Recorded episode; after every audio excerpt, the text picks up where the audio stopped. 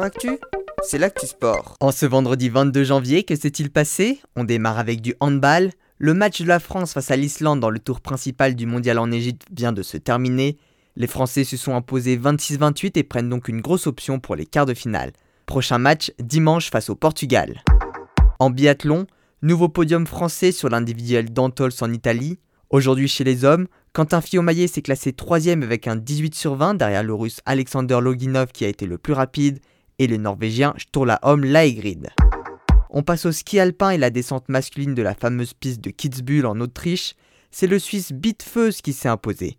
Les Français ont réalisé de belles manches.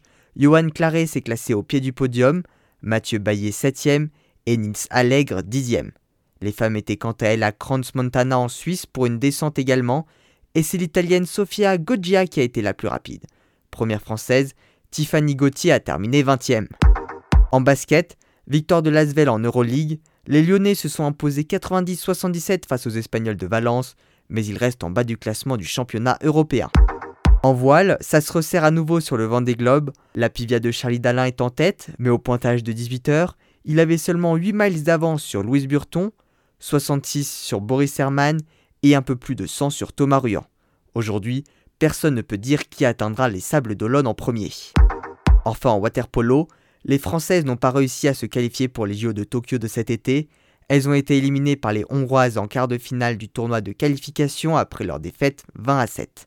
Voilà pour les actualités du jour, à demain dans Sport Actu.